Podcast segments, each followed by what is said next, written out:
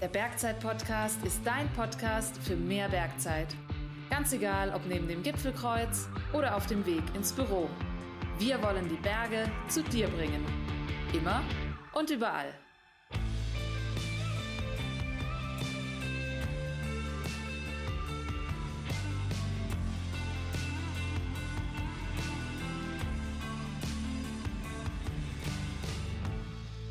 Servus zusammen und herzlich willkommen heute zu einer Sonderfolge des Bergzeit Podcast. Ich bin's Jan und Sonderfolge deswegen, weil es heute weder eine Interview- noch Beratungsfolge ist, sondern mir gegenüber sitzt mein Co-Host und Bergzeit-CEO Martin Stolzenberger. Servus Martin. Hallo Jan, vielen Dank für die Einladung. Martin, wir haben uns gedacht, wir unterhalten uns mal wieder, aber die Idee kam ja eigentlich von dir. Um was soll es denn eigentlich gehen heute? Die Idee kam deswegen, weil wir hatten ja schon mal so ein bisschen Laber-Podcast und das war, glaube ich, einer der erfolgreichsten Podcasts wir haben uns beide eigentlich gewundert und ich dachte mir, was könnte denn nochmal ein Thema sein? Und ähm, in letzter Zeit war ja das ganze Thema Höhenbergsteigen äh, extrem präsent, äh, 8000er Rekorde, Rekorde, Rekorde. Und ich habe mir gedacht, lass uns doch darüber sprechen, weil das eigentlich super spannend, was da gerade passiert und auch medial passiert. Und an solchen Themen bin ich ja schon auch interessiert, neben Bergsport an medialen Themen und an Aufmerksamkeit, wie kann man Aufmerksamkeit erregen. Und deswegen finde ich das so spannend und freue mich jetzt auf das Gespräch mit dir. Es ist wirklich krass, weil ich bekomme das auch äh, extrem mit, egal wo man schaut. Plötzlich poppt wieder ein neuer Artikel auf. Die Berg und Steigen hat jetzt einen relativ neuen Artikel noch gebracht ähm, zu schneller, höher, weiter und wo führt diese ganze Rekordjagd hin. Bevor wir da aber ein bisschen tiefer einsteigen, ähm, es ist einfach ein heikles Thema, das gerade die komplette Branche Höhenbergsport bewegt. Und deswegen zwei Disclaimer, die uns einfach auch super wichtig sind. Nummer eins, wir nehmen heute, ähm, und das ist der 8.11.2023, auf und wissen noch nicht ganz genau, wann die Folge veröffentlicht wird. Heißt, seht uns bitte nach, wenn es beim Veröffentlichungsdatum dann schon neue Erkenntnisse oder nochmal neue Ereignisse gab und ähm, wir die nicht berücksichtigen konnten. Und Punkt Nummer zwei, wir waren leider oder natürlich nicht bei allen Situationen äh, vor Ort oder überhaupt mit dabei. Heißt, wir können uns auch nur auf die Aussagen von Medienberichten oder anderen Quellen verlassen. Wir sind natürlich in dem Thema drin, beschäftigen uns damit, aber ich habe auch irgendwo in der Vorbereitung gemerkt, es ist echt schwer, da manchmal eine klare Position zu beziehen, weil du liest ein Argument und es macht Sinn und du liest das andere Argument und es macht genauso Sinn. Ähm, Fällt es dir da leicht, Hast du, hast du eine ganz klare Meinung zu all dem, was wir jetzt dann gleich diskutieren? Also ich glaube schon, ich habe eine, eine klare Meinung oder eine, eine klare Vorstellung, aber es ist natürlich auch immer von weit weg. Ich habe kurz vorher einen, Auf, einen Podcast aufgenommen mit Tamara, Tamara Lunger, und äh, die hat nochmal, die steckt ja wirklich in dem Höhenbergsteigen drin, die kennt die meisten bekannten Protagonisten und, und ist dann natürlich im Austausch und es verändert natürlich schon nochmal das Bild. Aber ja, ich glaube schon, ich habe schon eine ganz ganz gute, klare Meinung. Aber ich bin gespannt, vielleicht am Ende des Podcasts auch nicht mehr. Ja. Lass uns doch mal mit dem Thema Höhenbergsteigen überhaupt erstmal einsteigen. Wie definierst du es für dich? Also ab wann würdest du sagen, jetzt war ich Höhenbergsteigen?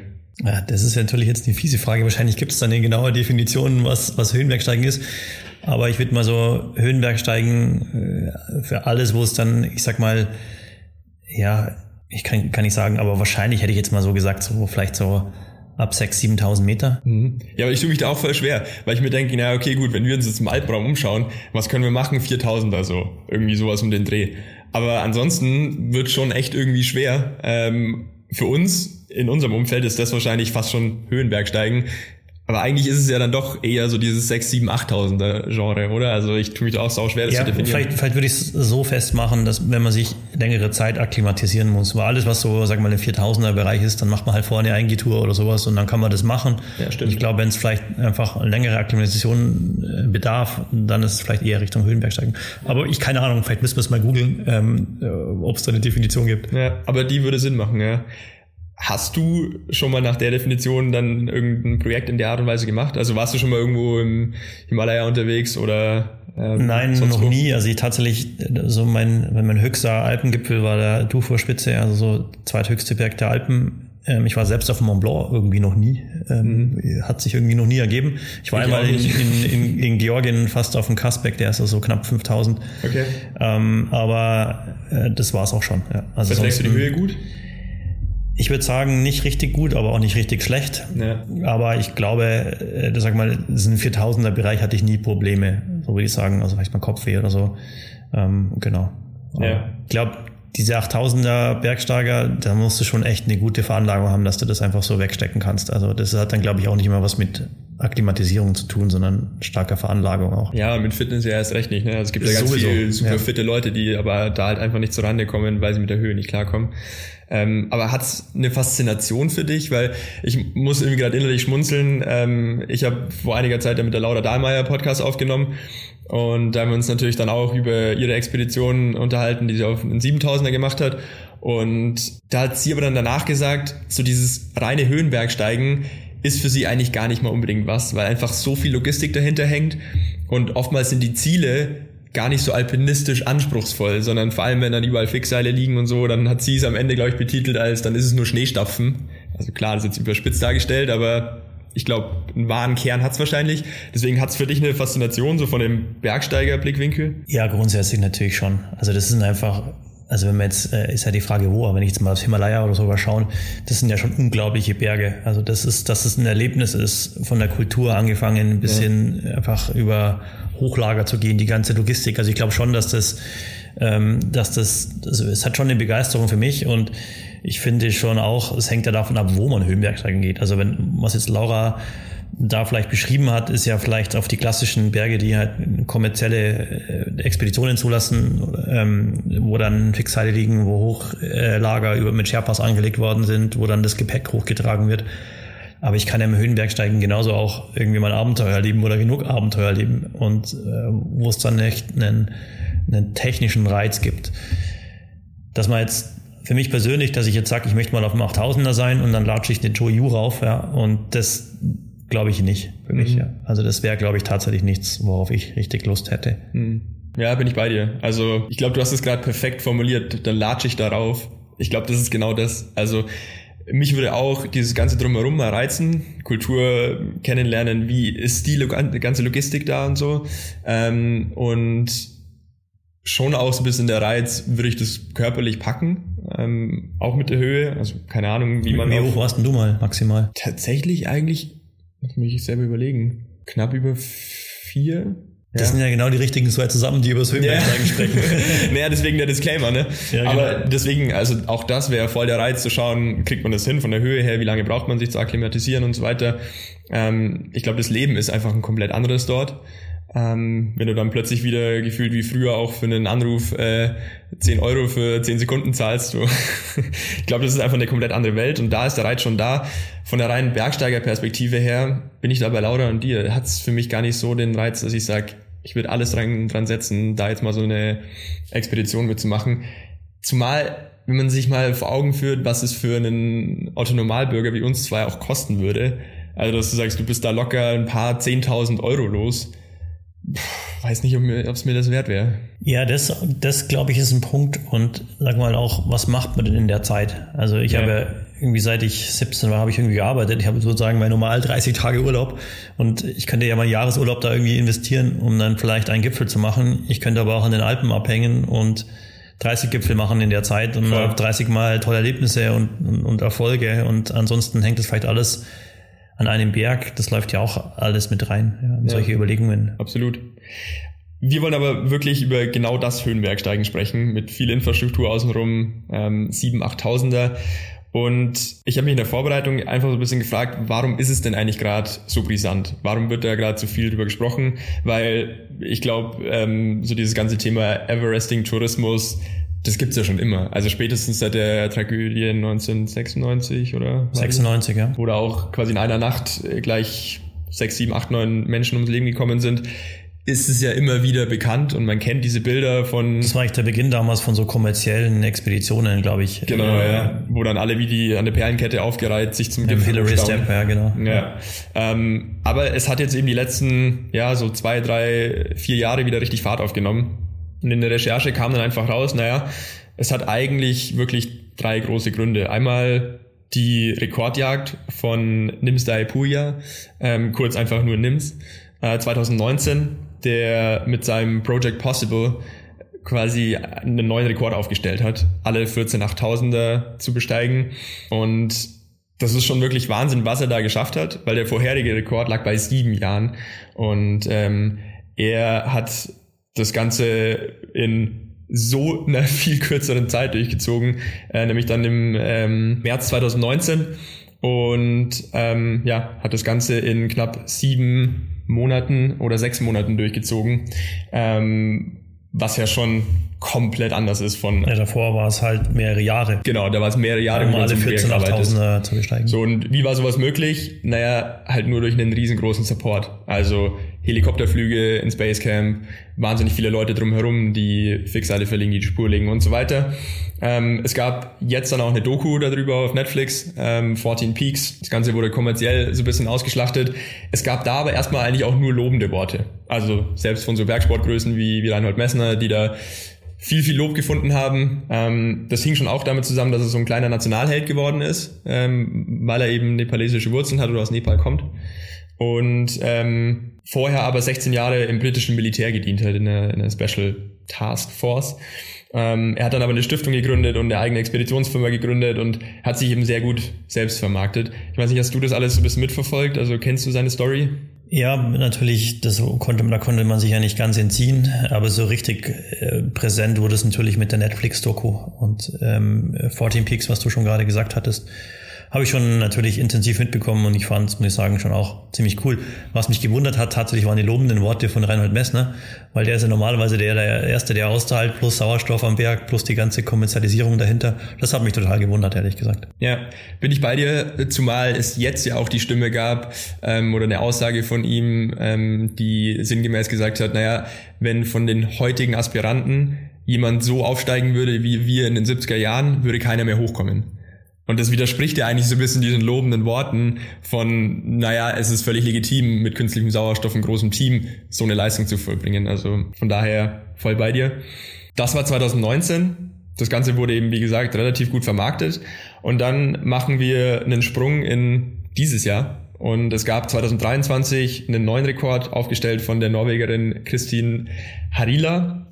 Und äh, die Frau ist mittlerweile 37 Jahre alt und war um 10.45 Uhr am 27.07., also Juli diesen Jahres, auf dem Gipfel des K2 und hat damit eben auch alle 14 8000er bestiegen. Das Ganze aber halt eben in 92 Tagen.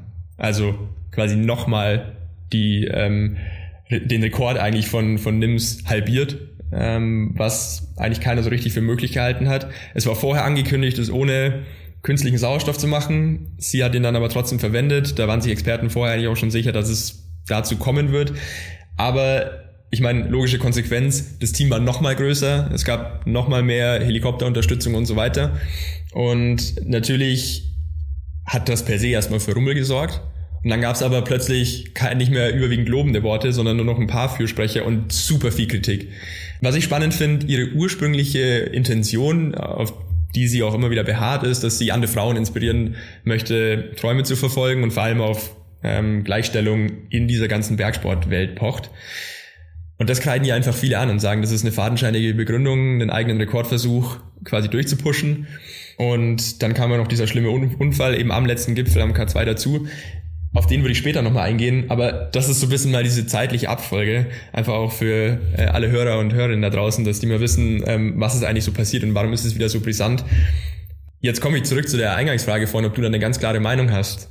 Wie siehst du's? Also bist du dem eher positiv äh, gestimmt und sagst, naja, per se ist die Leistung schon richtig krass, oder siehst du es genauso kritisch wie eigentlich die Mehrheit da draußen gerade im Moment? Also ich glaube, bei meiner Meinung muss man mal dieses, dieses Unglück und diese Tragödie bei der, ähm, äh, bei der Christine Harida am K2 so ein bisschen ausklammern, ähm, weil das ist natürlich nochmal einfach nicht menschlich, was da passiert ist. Aber jetzt mal losgelöst von diesem, von diesem Unglück, würde ich sagen, ja, bin ich schon beeindruckt und bin schon positiv, dass das auch, dass das passiert und, und finde die Leistung einfach, einfach mega. Und ich glaube, Sauerstoff heute an hohen Bergen, das ist ja nicht mehr wegzudenken, das wird doch nicht mehr weggehen, das ist einfach da. Und mit Sauerstoff natürlich werden die Berge massiv leichter. Es ist nicht zu vergleichen mit der Leistung ohne Sauerstoff. Ähm, aber der Mount Everest ist ja zuerst auch mit Sauerstoff bestiegen worden.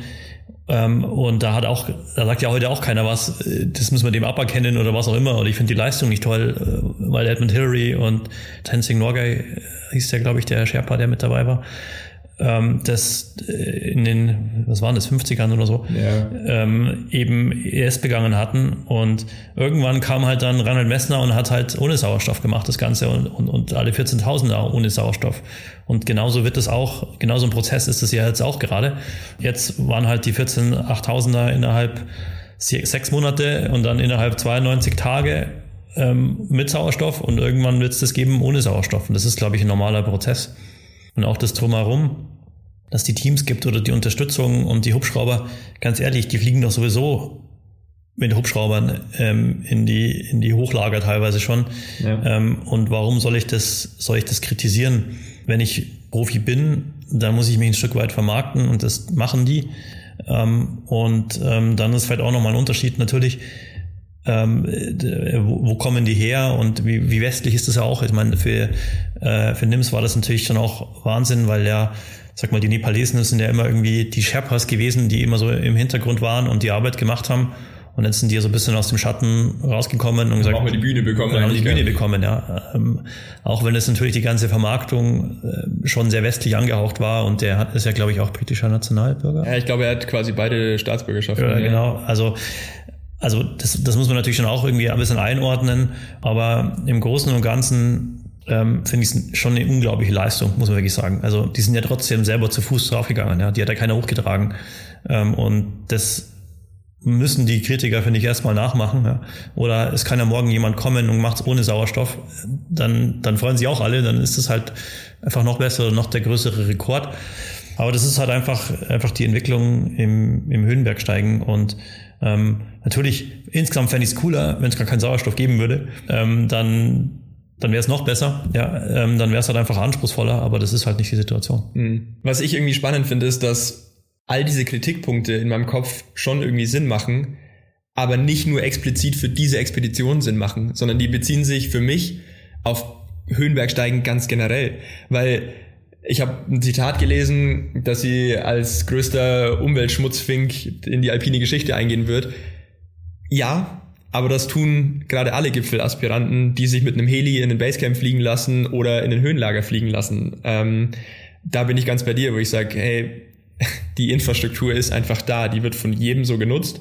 Und diese Kritikpunkte gelten dann eigentlich für jeden und nicht nur ganz explizit für die Expedition.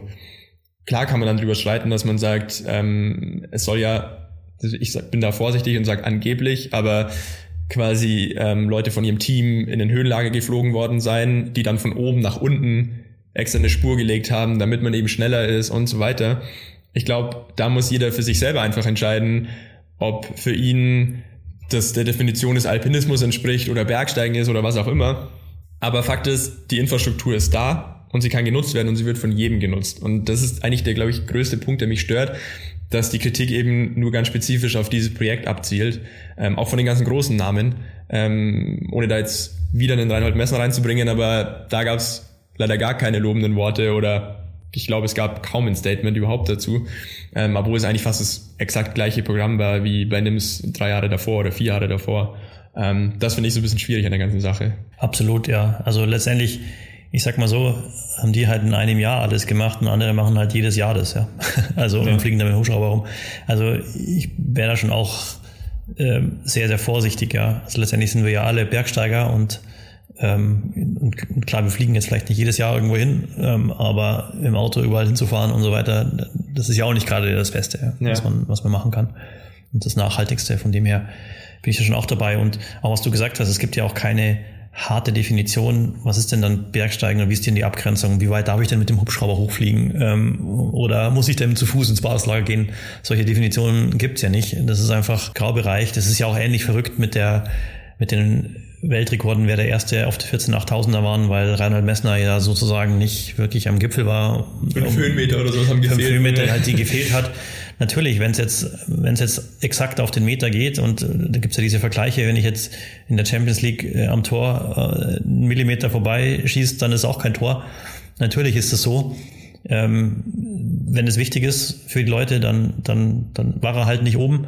Ähm, aber trotzdem hat er Unglaubliches erreicht. So, so ist da mein Blick darauf, weil es keine so harten Kriterien wahrscheinlich gibt. Mhm. Wenn du jetzt in ihrer Situation gewesen wärst, hättest du es genauso gemacht? Also heißt, du hättest die Möglichkeit gehabt, all diese Infrastruktur zu nutzen, äh, Sponsorengelder und so weiter. Ich meine, sie betont ja auch immer wieder, sie hat es ja 2022 schon mal versucht. Da ist es eigentlich nur daran gescheitert, dass sie für zwei Gipfel auf äh, chinesischem Staatsgebiet keine Permit bekommen hat. Man hat für das Projekt 2022 schon, glaube ich, ihr Haus in Norwegen verkauft, um das Ganze irgendwie zu finanzieren.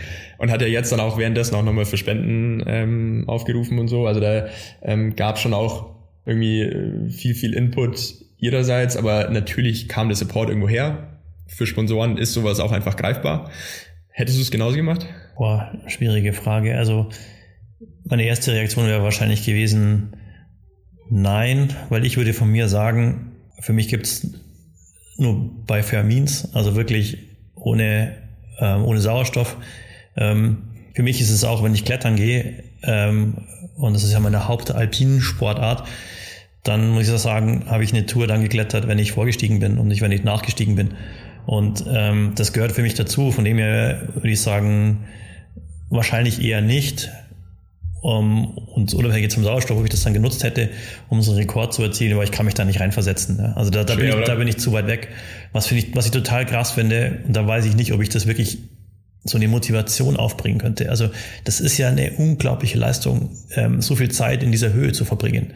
Diese Motivation, diese Quälerei, ähm, das ist ja trotzdem, das ist ja wirklich krass, über so viele Wochen und Monate sich so zu quälen, da aufzustehen, wieder hinzufliegen, da hochzulatschen und, und so weiter. Das finde ich echt krass und da weiß ich nicht, ob ich das tatsächlich könnte. Mhm. Das, das finde ich echt, das finde ich total bewundernswert.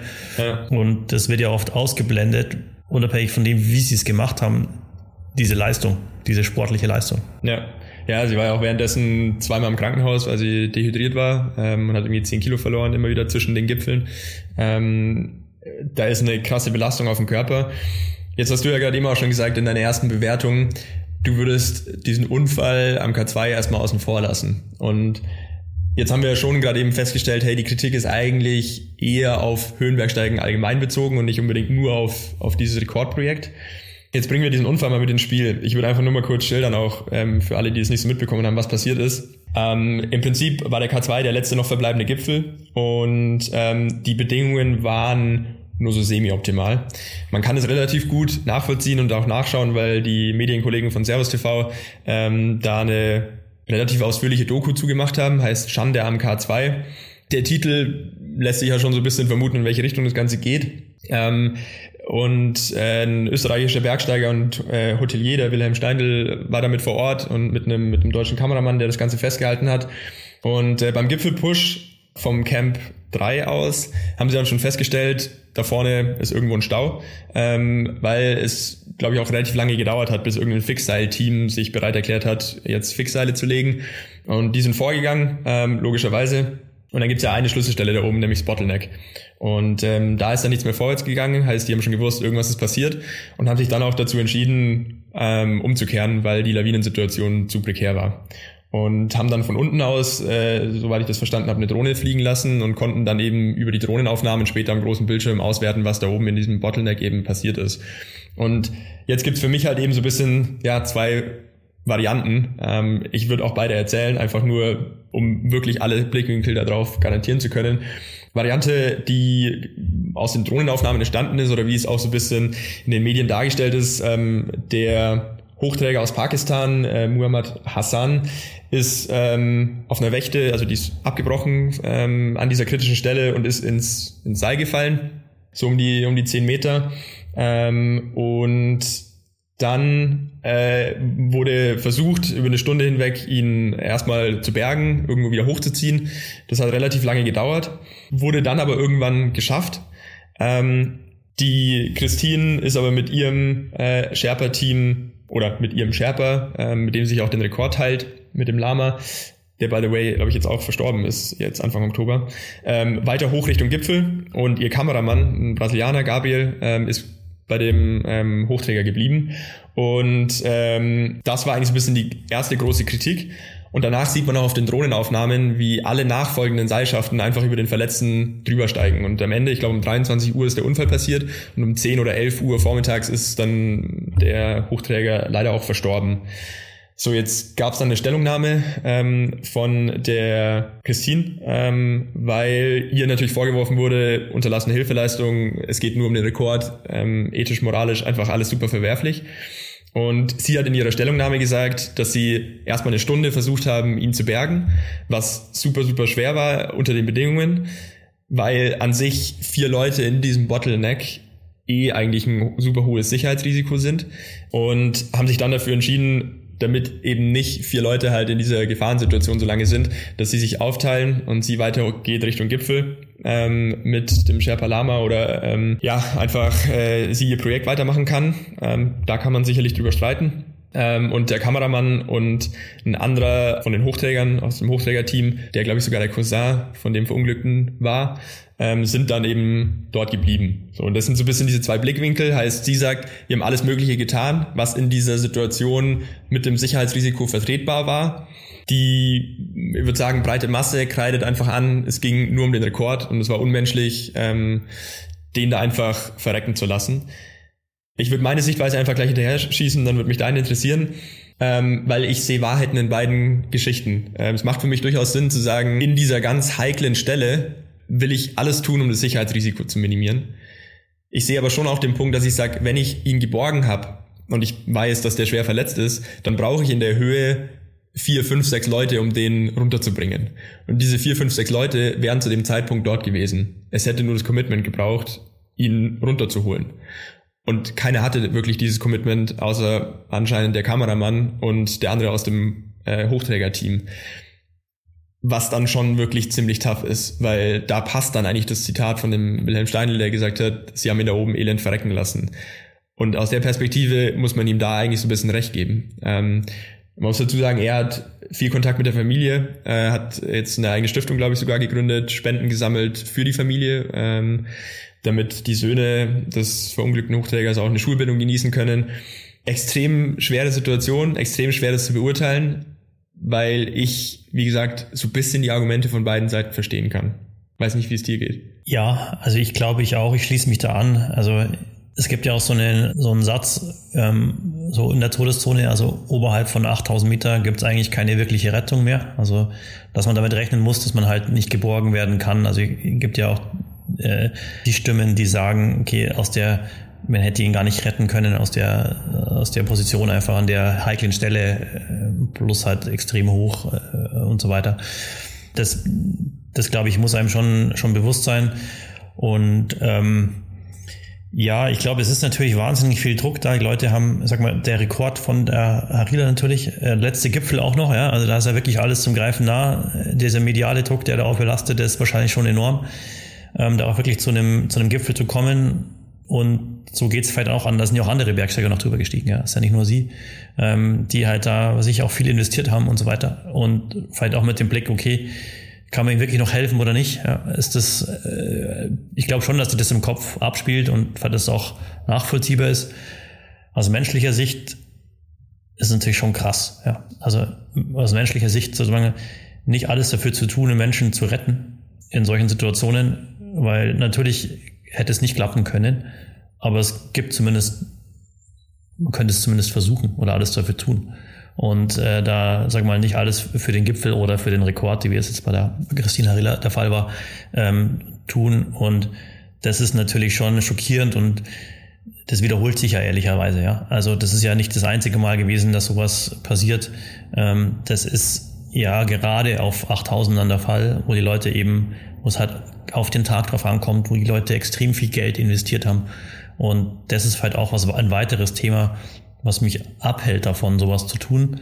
Ähm, weil eigentlich will man sich nicht damit beschäftigen, oder? Also eigentlich wirst du sagen, okay, wenn du in so eine Situation äh, kommst, dann wirst du auch alles dafür tun, dass du irgendwie Menschen rettest, weil es wahrscheinlich hier in den Alpen so wäre, ja. Also Klar. das ist, glaube ich, und ähm, ja, mich persönlich hält sowas eher davon ab, weil damit muss man rechnen, ja, wenn du dort bist. Ja, mich hat ehrlicherweise die ganzen Schilderungen vom, vom Kameramann, der bei ihm war, über wahrscheinlich dann zweieinhalb Stunden, ziemlich krass schockiert. Ähm, der Brasilianer, oder? Genau, ja. Ähm, der dann einfach aus dem, aus dem Rekordteam ja dann quasi bei ihm geblieben ist. Vor allem, weil er wirklich so bildhaft geschildert hat, wie die nachfolgenden Bergsteiger auch mit ihm dann teilweise umgegangen sind. Der war ja voll in dem Weg. Er ja, war voll genau. Weg. Halt einfach nur gesagt haben, so, hey, kannst du bitte irgendwie zur Seite gehen? Ja. Dem ist eh nicht mehr zu helfen. Ich muss jetzt hier auf den Gipfel. Ähm, dann der, der andere aus dem Hochträgerteam hat irgendwie erzählt, dass ihm jemand mit den Steigeisen aufs Bein steigt und so. Also wirklich halt ohne Rücksicht auf Verluste. Und das ist dann, glaube ich, einfach schon der Punkt, wo ich sagen muss, wenn es mich gar nicht mehr interessiert, das verstehe ich aus den, aus den humanitären Gründen einfach nicht. Also, wenn ich irgendwo eine Stunde lang versucht habe, denen zu helfen, weiß, dass dann irgendwie ein Team bei, bei ihm ist und ich habe vielleicht den, den medialen äh, Druck im Rücken und so weiter. Es ist keine Rechtfertigung, aber es ist für mich zumindest nachvollziehbarer. Was für mich halt überhaupt nicht nachvollziehbar ist, wenn ich da erst hinkomme und merke, dass es da wirklich gerade um Leben und Tod geht ähm, und ich vielleicht eh nicht weiß, ob es noch klappt, weil Lawinensituation echt schwierig oder sonst was, da dann halt einfach so im Tunnel zu sein und ich kenne im Tunnel sein auch von, von meinen eigenen Projekten, aber boah, ich finde es so schwer darüber zu urteilen, weil keiner von uns war bisher in so einer Situation. Aber ich glaube, man muss damit rechnen. Also ich glaube, ja, also, mich, ja. also was mich dann wundert, dass die Leute dann erstaunt sind oder sowas, weil das wiederholt sich ja. Das gab es 96 bei dieser ersten kommerziellen Drama mit äh, Doug Scott und so weiter, war das ja ähnlich, dass die Leute da halt im Stich gelassen worden sind oder dass man über Leichen steigen muss oder solche Sachen. Ja, also ja. das ist ja erwartbar, dass das passiert und ähm, und trotzdem ist es immer wieder krass. Ja, ja das hat der ähm, Jetzt hoffe ich, dass ich den Namen richtig sage, äh, Lukas Furtenbach. Der österreichische äh, genau, Anbieter für genau, Expeditionsanbieter, ja. ähm, hat auch genau das gesagt. Am Everest läufst du eigentlich über jede Route an Leichen vorbei, die werden halt nur weggeräumt. Und das klingt super makaber, aber da ist es im Prinzip halt genau das gleiche Spiel. Und äh, Mai, was ich noch einen anderen spannenden Punkt finde, ist, dass wir eigentlich wieder zu dem Thema kommen, es ist eine Kritik am Höhenbergsteigen generell es war halt ein gefundenes Fressen, dass genau da dieser Rekordversuch auch stattgefunden hat, um vielleicht auch irgendwo jemand zu finden, auf den man so ein bisschen austragen kann. Wie gesagt, ich möchte da niemanden in Schutz nehmen, gar nicht. Ich will das nur so ein bisschen reflektieren, ähm, weil es kam ja auch wieder dann zum Vorschein, okay, er war gar nicht richtig ausgestattet. Also ähm, ich glaube, die Galinde Kaltenbrunner, die ja auch schon mal bei uns war, hat, hat in irgendeinem Interview gesagt, sie kannte ihn von den Bildern her, weil ähm, er eigentlich immer nur ein Träger fürs Basecamp war und noch nie in den Höhen eigentlich unterwegs war. Ja. Und er hatte keinen Daunenanzug. Ähm, es war umstrittig äh, lange, ob er überhaupt wirklich Sauerstoff dabei hatte. Ähm, da, wo er gefallen ist und geborgen wurde, hatte er überhaupt keine Handschuhe mehr. Äh, sein Bauch war komplett frei. Wobei auch da wieder, das eine Medium schreibt, seine Beine waren frei, das andere Medium sagt, sein Bauch war frei. War stimmt, keine Ahnung, wissen nur die, die da waren. Also das ist ja eigentlich wieder eine Kritik grundlegend an dem Höhenbergsteigen. Warum ist so jemand überhaupt in der Höhe und muss quasi für wohlhabende westliche Bergsporttouristen so einen Job da abliefern? Weißt du, was ich meine? Ich glaube, das ist wirklich eher diese Kritik am nicht System, aber halt an diesem Phänomen Höhenbergsteigen generell und nicht unbedingt an, an irgendwelchen Rekordversuchen.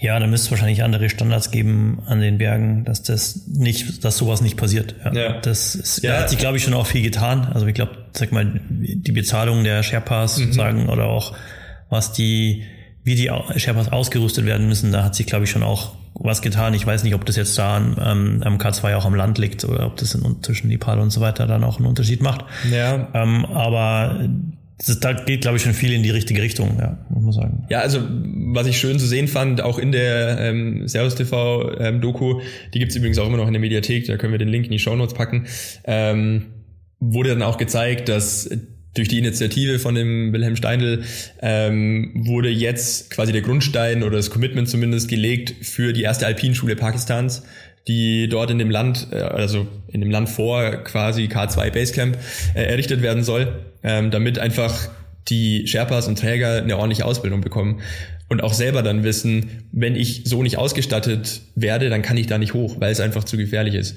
Und das finde ich schon cool, dass es dann solche Initiativen gibt, ähm, die das Ganze in die richtige Richtung bewegen.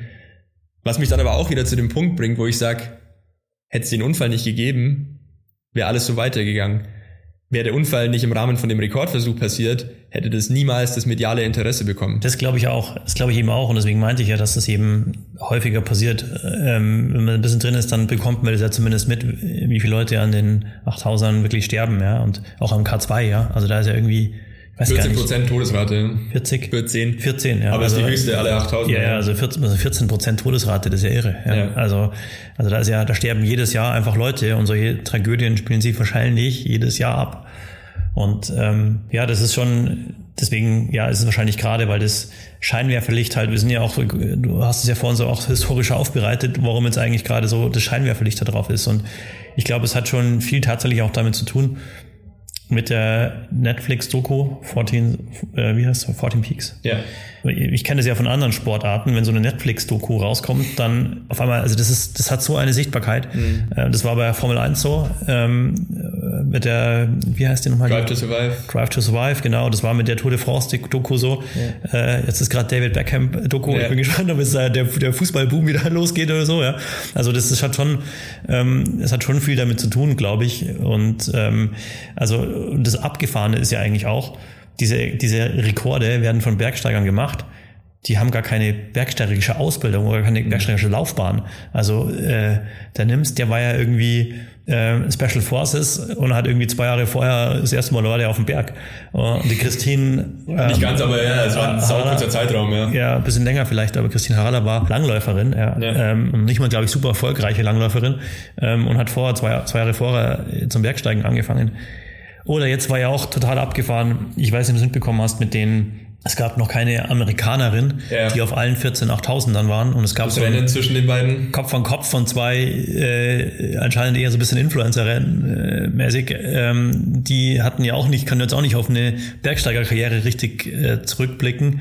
Und die auch umgekommen sind jetzt, ja, in den äh, zufälligerweise am gleichen Berg, Shikapang war, glaube ich. Ja, genau. Äh, Oktober. Am, genau, ähm, am gleichen Berg ähm, ihnen hätte beide nur noch dieser Berg gefehlt für die 14 8000er.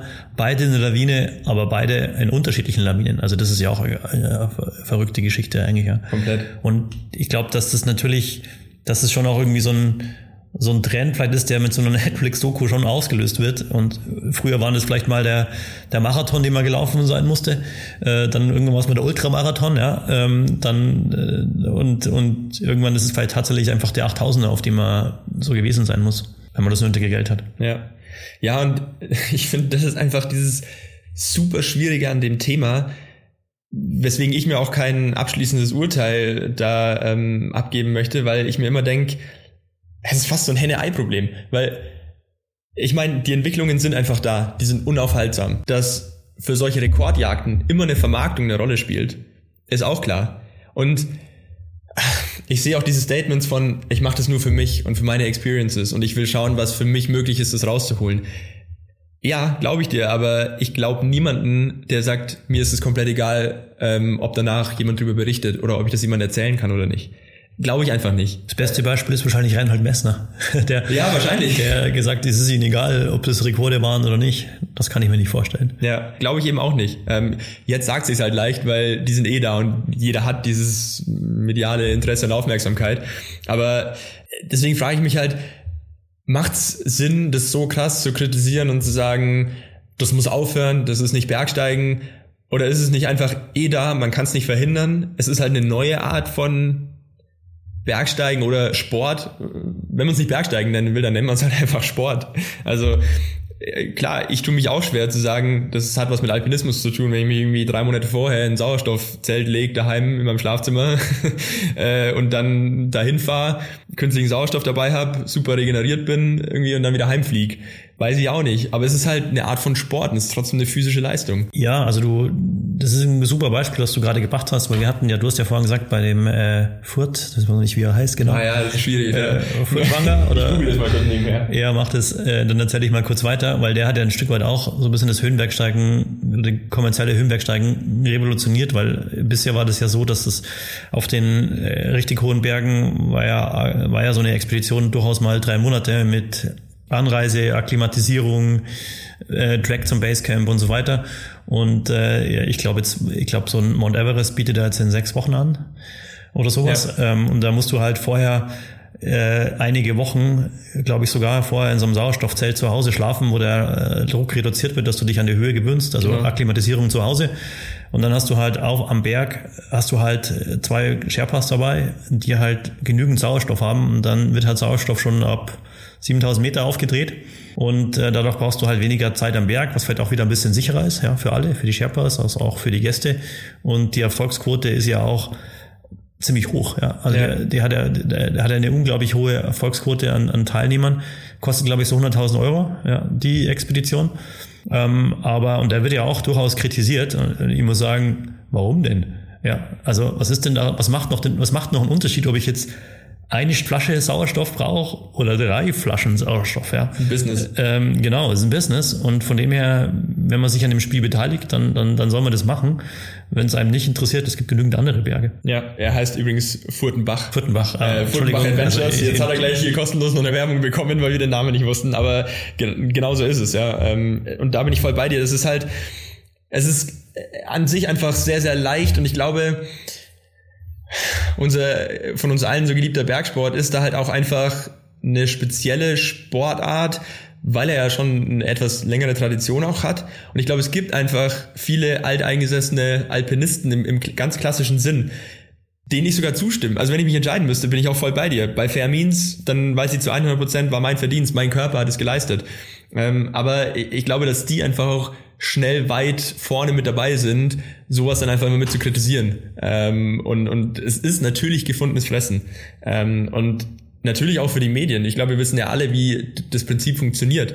Ähm, egal, ob es erstmal was Positives oder was Negatives ist, da lässt sich extrem gut eine Story draus machen. Ähm, und das ist eine Vermarktungsmaschinerie und ich glaube, damit muss man sich ein Stück weit einfach abfinden und arrangieren. Ähm, und dann, glaube ich, macht es einfach mehr Sinn, in die Details zu gehen und zu sagen, äh, wenn der Heli eh fliegt, gibt es nicht effizientere Art und Weisen, wie sich die Expeditionsanbieter zusammenschließen können, dass er halt statt zehnmal irgendwie nur fünfmal fliegt und so irgendwie der CO2-Fußabdruck wieder ähm, verringert wird. Aber halt einfach stumpf draufzuhauen und zu sagen, es ist eh alles Bullshit, finde ich halt einfach schwierig. Absolut, ja. Sehe ich genauso. Ein letzter Punkt, den ich irgendwie noch offen habe. Ähm, du hast ja gerade eben angesprochen, äh, klar, es ist vielleicht auch von Vorteil, einfach kürzer in dieser Todeszone zu sein. Das ist ja auch das ähm, Lieblingsargument eigentlich immer vom, vom Benny Böhm, äh, Geschäftsführer von Dynafit, den du ja auch extrem gut kennst. Der hat natürlich auch Statements abgegeben. Er hat jetzt ja auch erst wieder, ähm, glaube ich, irgendeinen neuen Rekord aufgestellt, oder? Ja, es war, glaube ich, ein Speed-Rekord war das an der, jetzt weiß ich es gerade gar nicht. Ski, äh, ja. war auch definitiv ein 8000er. Ja, ich glaube, er hat auch teilweise nicht, ist nicht runtergefahren oder so, glaube ich. Ja, irgendwie sowas, genau. Weil es einfach zu schlechte Bedingungen waren. Das war, genau. glaube ich, war das Fischer Panga? Nein, ich weiß es nicht. Nee, genau. ich glaube, Nee, also der war es nicht, ich weiß aber gerade auch nicht mehr genau welcher, aber das ist ja auch immer sein Argument, ähm, wo er sagt, naja klar, mehr Speed heißt weniger Zeit in der Todeszone. Wie siehst du es bei uns in den Alpen? Jetzt kommt ja hier, oder ist gerade die nächste Netflix-Doku gekommen, äh, Duell am Abgrund mit Dani Arnold und dem mittlerweile auch verstorbenen äh, Uli Steck. Du hast gesehen schon, gell? Ja, ich habe sie schon gesehen, ja. Also äh, ich finde sie nicht besonders gut, besonders gelungen. Ich finde es auch ein bisschen schwierig. Der eine lebt noch, der andere ist gestorben. Und ja, von Duell. Also, Konstellation. Finde ich schon echt eine, eine schwierige Konstellation. Und ja, also also sagen wir so, beide waren natürlich oder beide sind ja oder waren. Also sowohl Uli Steck ist natürlich, also hat natürlich auch einfach den Bergsport geprägt, ja. Also und ähm, und weil er einfach, sagen wir Daniel Arnold kam ja irgendwie später auch, ja und ähm, ein bisschen anders und unterwegs natürlich, also hat er ja dann die Rekorde, die Speedrekorde gebrochen am Eiger und Eiger Nordwand, genau. Da war es ja das, wo sie sich immer gebettelt haben. Genau, Matterhorn glaube ich auch, Groschoras, also die großen Alpen Nordwände eben. Und ähm, aber ich meine, also Uli Steck war schon unglaublich, ja. Also wie der echt, wie der, also das, da, da kann ich ja viel mehr Bewunderung wie jetzt das klassische Höhenbergsteigen eigentlich, ja, weil äh, diese technischen Fähigkeiten, diese Geschwindigkeit in, in dieser, äh, in diesem also das ist ja so, so, so gruseliges, äh, so gruselige Themen, ähm, also gruselige Wände einfach, ja, eine gruselige Umgebung und diese Geschwindigkeit ohne Seil, das war schon echt unglaublich. Also das ist echt, da kann man natürlich jetzt wieder eine eigene Folge über Free Solo machen oder ob es Sinnhaftigkeit ja, oder nicht. Aber äh, und ich sag mal, dieser Konkurrenzdruck, der dann halt, äh, sie haben sich ja, glaube ich, nicht besonders gut verstanden, ja. Ähm, das kommt an der Doku auch sehr, sehr gut raus und ist ja klar, dass das passiert, ja. Also sobald ich da auf die Uhr schaue und dann ist halt jemand anderer schneller, da gibt es einen Konkurrenzdruck und da sind wir wieder an dem Punkt, dass es halt ganz, ganz schwer vergleichbar ist. Der eine hat die Fixseile an der Eiger Nordwand, an der an ähm, Götterquergang verwendet. Mhm. Der andere hat sie nicht verwendet, war deswegen äh, nicht so schnell und so weiter. Das ist halt schwer, dieses solche Themen dann einfach zu vergleichen und dann kommen halt einfach, ähm, dann, dann reden ein Haufen Leute mit und so weiter. Das ist wahnsinnig schwer. Das kommt in der Doku übrigens auch sehr, sehr gut raus. Aber an dem Beispiel Uli Steck, der dann ähm, gestorben ist ähm, bei wahrscheinlich dem Versuch der Überschreitung von Lotse und Everest ja damals, ähm, hat es wahrscheinlich gezeigt, dass es halt einfach irgendwann schon Grenzen gibt. Ja? Also ja. dass du, äh, dass das halt einfach diese Geschwindigkeit dann äh, auf hohe Berge zu übertragen, das ist dann wahrscheinlich einfach irgendwann geht es halt schief. Ja. Und ja. da auf Dauer zu überleben, ehrlicherweise gibt's ja nur wenige. Ja. Also sind wir schon wieder beim Reinhard Messner, aber sehr faszinierend, was der alles überlebt hat, wenn du mal diese Bücher gelesen hast und ja, so weiter. Allein und so, ja. ja, irre, ja, ja. irre. Und ähm, das ist wahrscheinlich die, die große Kunst dabei, in diesem Bereich da zu überleben. Und das ist halt ein großer Unterschied, ob das in den Alpen ist ja, oder halt diese Speed-Sachen halt auf 8000ern. Ja. ja, da gibt es ja auch viele Statistiker, die sagen, es ist einfach am Ende eine kumulierte Wahrscheinlichkeit, ähm, dass wenn du sowas machst, dann gibt es die Wahrscheinlichkeit X und umso öfter du es machst, desto höher ist die Wahrscheinlichkeit. Also eigentlich ist es am Ende halt nur ein rationales Rechenbeispiel. Das gilt ja für uns alle, ja. Also ja. und jetzt, ob so das Ganze ein bisschen extremer machst oder nicht, aber wenn du hier normal auf Skitouren gehst, ist es halt auch wahrscheinlicher, dass du irgendwann in eine Lawine kommst, ja. Einfach mit der Häufigkeit. Ja. Kannst ja auch einfach Pech haben. Ich finde äh, diese Rekordjagd äh, deswegen auch noch mal so ein bisschen schwierig, weil in den Bergen ja einfach die Bedingungen nie vergleichbar sind. Also egal, ob das einfach, jetzt klingt's banal, wenn man das sagt, aber Watzmann-Überschreitung ist, wo ja irgendwie der äh, Palzer Toni und dann Hannes Namberger sich immer wieder mal gebettelt haben oder dann jetzt eben hier Eiger Nordwand, solche Geschichten. Du hast ja in dem alpinen Umfeld einfach immer andere Bedingungen und wenn du dich am Ende um ein paar Minuten battlest, dann machen vielleicht auch einfach nur ein paar Grad Temperatur ähm, schon was aus, weil das Eis halt doch irgendwie mehr Grip hat oder härter ist oder was auch immer. Und deswegen finde ich es zum einen ja so schwierig, diese Rekorde miteinander zu vergleichen und dann komme ich halt auch wieder zu dem Thema, aus welcher Motivation raus macht man's. Weil generell diesem Speed Aspekt stehe ich eigentlich relativ offen gegenüber. Also ähm, es ist schon auch irgendwo meine Art, sich in den Bergen zu bewegen und ich mag das. Und ich mag das aber aus der Motivation raus, zu wissen, was ist möglich. Also was schaffe ich mit meiner Leistungsfähigkeit ähm, und was sind Projekte, die vielleicht erstmal absurd klingen, die aber vielleicht durch Speed dann auch ermöglicht werden können. Das ist für mich aber halt eine andere Motivation, als dass ich sage, da gibt es einen Rekord, den möchte ich knacken. Weißt du, was ich meine? Ja, absolut. Da hast du schon recht, ja. Also das ist, sehe ich, sehe ich genauso. Also ich bin da auch sozusagen, ich bin auch fasziniert von dem Speed und irgendwas schneller, äh, schneller zu machen und, und so weiter. Ich kann da auch nichts, nicht richtig was, was Negatives irgendwie erkennen. Und letztendlich ist ja jeder da sich selber verantwortlich, ja. Und ähm, ja, dass das natürlich, sag mal, es ist halt irgendwie alles endlich, das muss man halt irgendwie, irgendwie im Blick haben, habe ich so das Gefühl, ja. Und das ist halt bei Uli Steck bei dem Beispiel wahrscheinlich nicht mehr gewesen irgendwann. Ja. Das ist, er konnte ja auch nur noch allein, weil es konnte kein anderer mehr mitklettern in dieser Geschwindigkeit und dann bist du dann allein unterwegs und, und ähm, das ist schon echt eine, ja, vielleicht auch eine krasse Sackgasse, ja, muss man sagen. Ja. Mhm. kommst da nicht so richtig raus, weil du musst immer eins drauflegen und eins drauflegen und eins drauflegen. Boah, krasses Thema. Ich glaube, da, da brauchen wir irgendwann noch mal ein Follow-up. Hast du noch ein abschließendes Fazit so für dich, wo du sagst, okay, das ist mir jetzt echt noch wichtig, dass das rauskommt? Ja, ich habe mir überlegt, ob sozusagen, wie ist denn jetzt eigentlich mein, meine Haltung oder so dazu? Zum Schluss habe ich mich jetzt eigentlich nochmal umgestimmt. Ähm, nee, ich glaube nicht so richtig. Also ich glaube, ich kann jede Entwicklung da irgendwo verstehen, zumindest, ja. Will ich sie selber machen? Nee, ich glaube nicht. Und finde ich sie auch immer gut? Nee, würde ich auch sagen nicht, aber ich kann zumindest verstehen, ähm, dass das passiert, weil wir alle schauen das ja und konsumieren und, und, und, und sind medial geprägt und damit fördern wir das ja ein Stück weit auch. Und ähm, ja, das vielleicht noch meine letzten Worte. Ja. Ja, ich glaube, mir geht's ähnlich. Ich tue mich einfach nach wie vor schwer, irgendwas krass zu kritisieren oder irgendwas krass zu befürworten.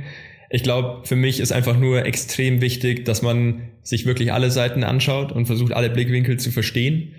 Ich glaube, den Punkt, den wir so ein bisschen rausarbeiten konnten, ist, dass viele der Kritikpunkte eben allgemein aufs Höhenbergsteigen zutreffen und nicht nur auf ein paar spezielle Projekte.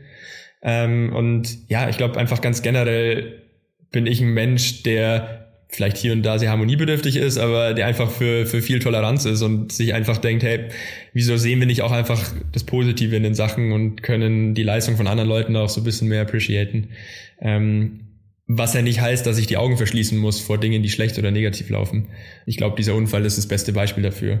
Dass da viele Dinge sehr schief gelaufen sind, das kann man nicht von der Hand weisen, will auch keiner. Ähm, aber das ist das, was, was mir da, glaube ich, so ein bisschen wichtig ist bei der Sache. Cool. Hat sehr viel Spaß gemacht. Danke, Martin. Ähm, das können wir gerne wiederholen. Danke dir, Jan. Und äh, bis zur nächsten Laberfolge, oder? So würde ich auch sagen. Mach's gut. Danke dir. Ciao, ciao.